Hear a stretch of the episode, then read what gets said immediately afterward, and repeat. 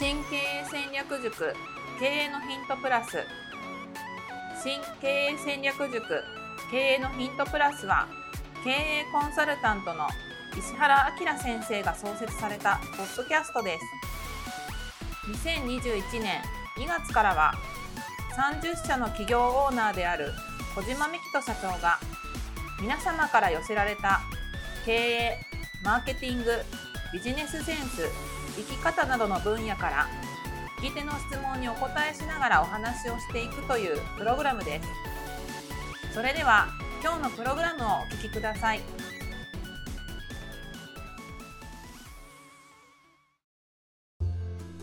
まずはお知らせです。小島社長が経営している株式会社 e メディックのホームページにアクセスしていただきますと小島社長が講師を務める会員制勉強会新経営戦略塾の過去の有料セミナー5本を無料でプレゼントしておりますので、ぜひご覧いただければと思います。株式会社カタカナで e メディックと検索、もしくは概要欄の URL からもアクセスできますので、ぜひお聞きください。経営のヒントプラス第711回をお届けいたします。こんにちは。ナビゲーターの加藤真由美です。小島です。よろしくお願いします。はい、お願いします。それでは本日の質問です。小島社長が以前、新経営戦略塾の中で、美容クリニックの次はメンタルクリニックをやろうと考えていて、いろいろリサーチをしていたが、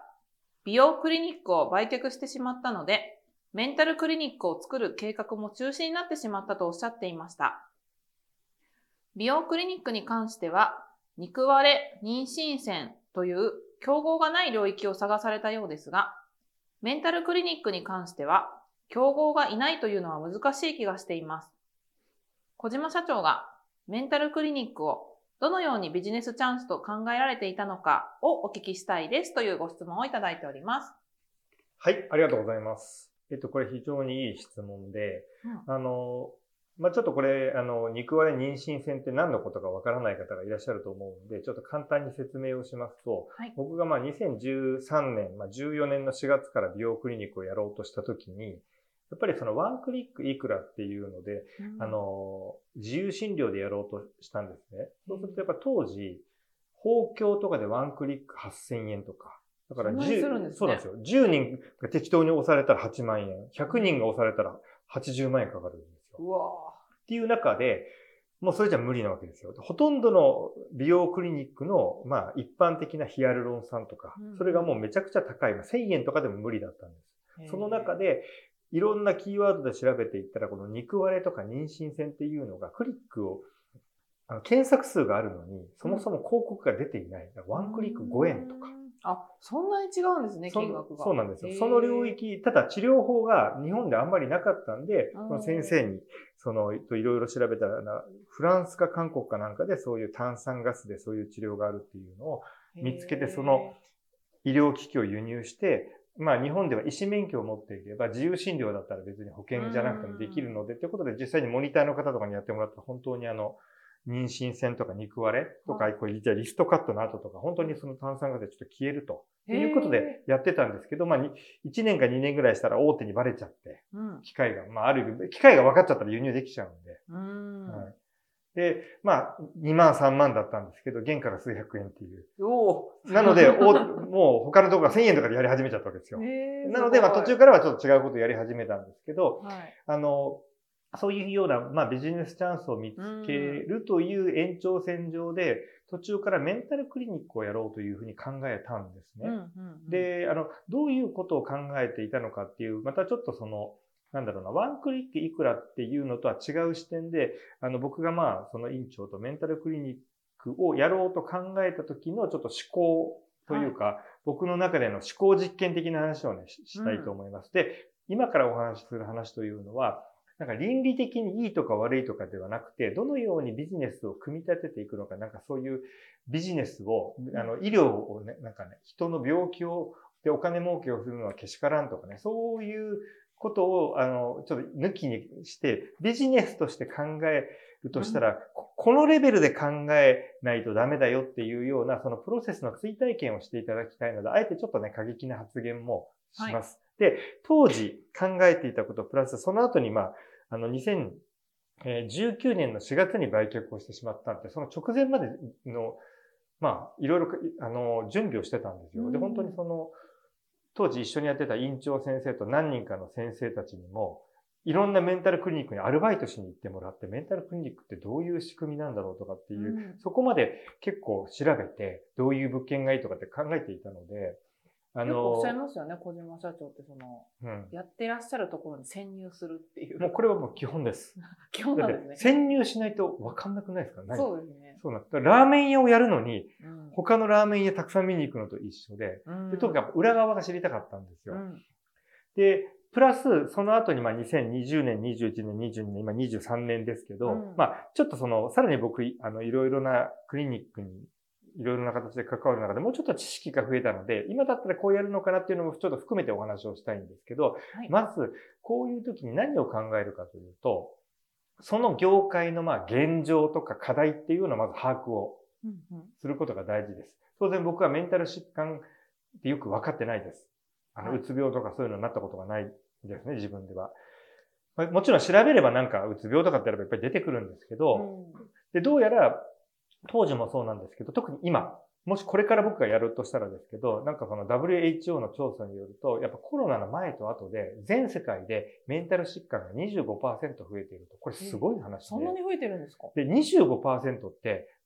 たかが25%かもしれないですけど、これはメンタル疾患っていうふうに、ドクターが認定したやつが25%ですからね。うんってことは、病院に行かない。そうですよね。ほ人もとんど行かないですよね。潜在的に合わせたら、これはもう何倍になってるのかわからないじゃないですか。へっていうことは、ビジネスで考えると、これは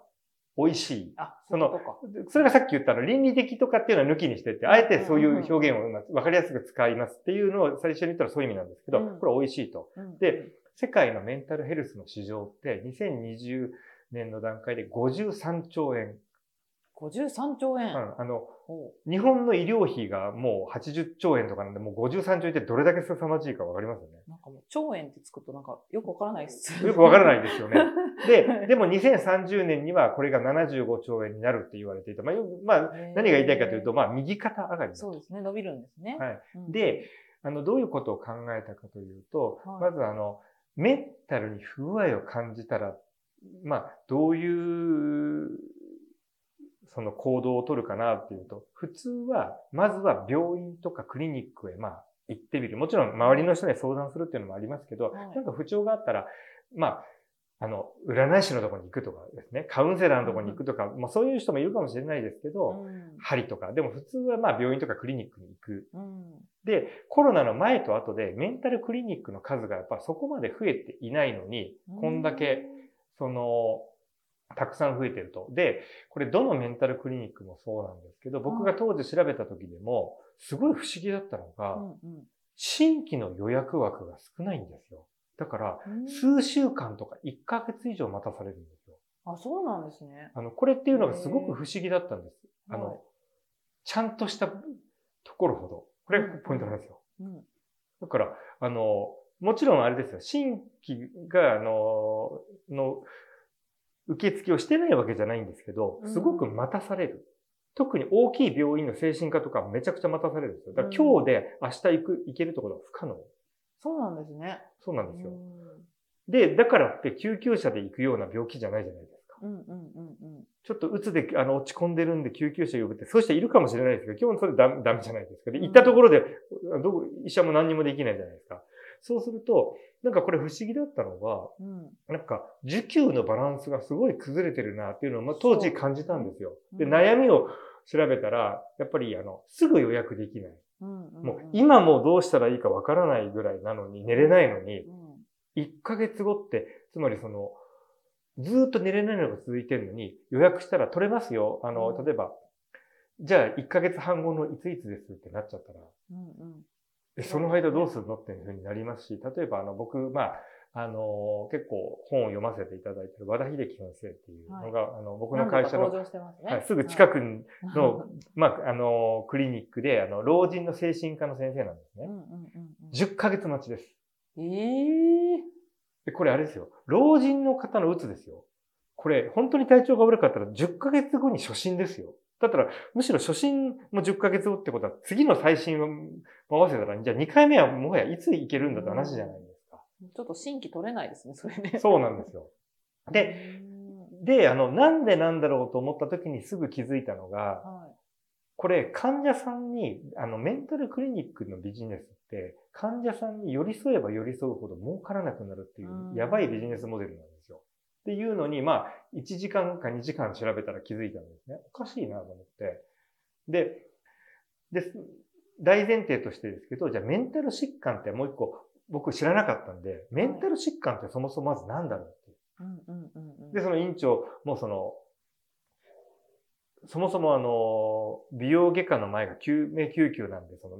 そういう精神疾患のあの先生じゃないので、うん。まあその先生にも、あの、院長とも話をしながら僕自分でまあネットで調べて、そしたらなんかメンタル疾患ってやっぱりちゃんと定義があって、うつ病とか、はい。双極性障害？うん双極性障害っていうのは、そう、そううつ、そううつってななるやつですね。ありまとか、すね。一型に不安障害とか、統合失調症、あとは、あの、依存症、まあ、ギャンブル依存症とか、アルコール依存症とかもう、ん薬物依存症全部、まあ、そういうやつですね。適応障害、あの、まあ、なんて、あの、普通に働けないとか、うん。あとはこの、自閉症みたいなやつですね。ああの、自閉スペクトラム症と ASD っていう。あとは、まあ、あと皆さんが知ってるやつですと、注意欠陥とか多動性障害、ADHD。うんあとは、あの、学習障害っていう、SLD っていうあの、はい普通に生活できるのに、うん。文字だけがちゃんと読めない小学生、中学生とか、うん。他は全部できるのに、その、聞いてその理理解するんだけど、ノートにメモができないとか、うん。図だけが読めないとか、なんか、その何かしら学習に障害があるっていうのが、まあ、そういうのが SLD っていうやつらしいんですね。まあ、大体ざっくりこういうのだろうというのを僕まず理解したんです。はい。でメンタルの病気って、あとは、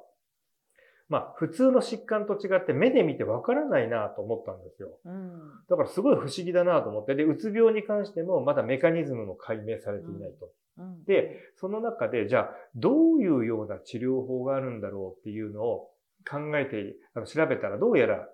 3つあるってことを、まあ、気づいたんですね。まあ、これはもういろんなクリニックのそのサイトとか見てれば、まあ、い書いてあるんで、うんなんだ、あの、1個じゃないんだって、僕は薬飲むだけだと思ってたんですよ。うんただ3つあって、1個は薬物療法っていう。うんまうんあの、3ヶ月とかなんか決まったその薬を飲んで、なんか、まあ、うつ病だったらそういうな、きなんか決まった薬があるんですよね。それによってその、ちょっと気持ちを支えるようなね。そうですねドーパミンだか何かのあれが、あの、出なくなってるのを、あうん、のホルモンを出すような。はい、で、そういうような、まあ、あの、とか精神安定剤とか、うんうんまあ、薬物療法と、もう一個あの、電気とか、あの、磁気刺激療法っていう、へあの、頭に電気を流す。で、これちゃんともう保険適用なんで国があの効果があるというのは認めてないと保険にならないので、ーなんか、あの、うつ病の薬って3分の1ぐらいの人にはめちゃめちゃ効いて、はい。3分の1ぐらいの人には、まあまあ効いて、はい。3分の1ぐらいの人には全く効かないらしいんですよ。へーそうなんですね。そうなんで、なんか、あの世界で一番有名な SSRI、なんか、なんかそういう英語4文字の薬がうん多分一番有名な薬があって、それもそれぐらい、3分の1ぐらいの人には効かないってのはアンディス・ハンセン先生も言ってたんですよ。アンディス・ハンセン先生。あのはい。イケメンで、あの、運動能有名な。名な、はい。あの、で、ううつ病というのはその薬に効かない人がいるので、これ電気を流すっていう治療で改善する場合があると。うんで、これは二つ目で、で、三つ目が精神療法。精神療法。これがあの心理カウンセリングですね。みたいなやつ。つまり、薬とか、その電気とかじゃないやつ。うんうんうん。で、一個は、あの、どういうのかというと、環境調整っていう、これ多分一番メジャーなやつですね。あの、環境を調整する、つまりストレスの原因となる職場、学校、人間関係を調整する、つまり休むことで、だから休職届っていうのを出すと、経営者はクビにできないじゃないですか。それぐらい、お医者さんの診断書っても絶対ですから。そうですはいね。だから、そういうその、環境を調整することでストレスを軽減する治療法。うんうんうんうん。あとはもう一個は認知行動療法と言われてるものの考え方を変えることで気持ちとか症状を楽にする。例えば、あの、毎日、あの、良かったことを産業日記で書きか書きましょうっていうふうな精神科、例えば樺沢先生とかそうやって言ってたりとか、うんなんかその、何か自分の考え方を変える。うん例えば、あの、試験でもそうですけど、あと10分、あるっていうのと、やばい、もうあと10分しかないっていうのでは、もうそれだけで気持ちの持ちようが違うし、例えば水が、あの、8割入ってても、それを、あの、残り2割っていうのをどう捉えるかによっても、やっぱり、あの、別にうつ病とかじゃなくても変わるじゃないですか。そういうような、その認知の考え方自体を変えていく。不眠症とかもそうですけど、3時間しか寝れてないっていうの、3時間も寝れてるっていうの、3時間が4時間だったら実際1時間も多く寝れたのに、まだ4時間しか寝れてないって思う人と、1時間寝れたって思う人が全然違うっていうのとか一緒だと思うんですよね。で、ただ、これも認知行動療法っていうのもめちゃくちゃ問題があるっていうのはすぐ分かって、病院でそもそも認知行動療法を受けるには条件が結構厳しいのと、そもそもできる医師が少ない。ああ、難しそうですね、確かに。そうなんですよ。だって、お医者さんが普通の患者さんに認知行動療法をさせるってなんかものすごい大変な気がしていて、まあ、どっちにしろ、まあ、なかなかそれが難しいので、その心理カウンセラーがやったりするんですよね。はい、はい。では、今回はここまでとなります。経営のヒントプラス第711回をお届けいたしました。最後までお聞きいただきありがとうございました。ありがとうございます。今日のポッドキャストはいかがでしたか？番組では小島社長への質問を募集しております。メールアドレス info アットマーク m-aim.jp 宛てに質問内容を記載の上、件名を経営のヒントプラスの質問と明記してお送りください。メールアドレスはポッドキャストの概要欄にも記載しておりますので、そちらもご確認ください。それではまたお耳にかかりましょう。ごきげんよう。さようなら。